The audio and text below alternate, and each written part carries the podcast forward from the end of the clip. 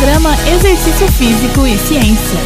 Olá, ouvintes Rádio Desk Joinville. Hoje, no Exercício Físico e Ciência, falaremos de um interessante estudo sobre exercício físico e saúde, publicado neste ano em um importante periódico científico. O estudo foi publicado por pesquisadores da Faculdade de Medicina da Universidade de Harvard, nos Estados Unidos, e tratou da associação entre capacidade de realizar o exercício de flexões de braço e eventos cardiovasculares futuros em homens adultos ativos fisicamente. Este estudo foi publicado no periódico científico JAMA Network Open, no dia 15 de fevereiro de 2019, e foram analisados 1.104 bombeiros do sexo masculino, que não eram sedentários, com idades variando de 21 a 66 anos. Durante os 10 anos de estudo, 37 dos voluntários desenvolveram algum tipo de doença cardíaca. Todos eles, menos um, conseguiram completar ao menos 40 flexões de braço, diz trecho do artigo recém-publicado. Os resultados apontam que homens que conseguem fazer mais de 40 flexões consecutivas têm um risco de 96% menor de doenças cardíacas do que aqueles que não chegam a 10 repetições desse exercício, também conhecido como apoio. Surpreendentemente, a capacidade de fazer flexão foi muito mais associada ao risco de doença cardiovascular do que testes na esteira ergométrica. Essa descoberta fornece evidências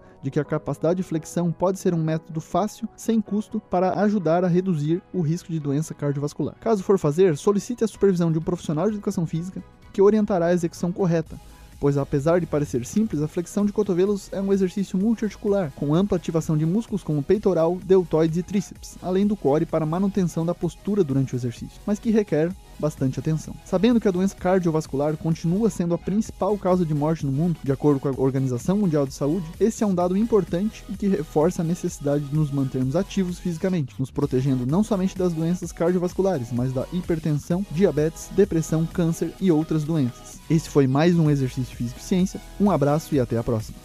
Você ouviu Exercício Físico e Ciência com o professor Fábio Dominski. Só aqui na Rádio Desk FM 91.9.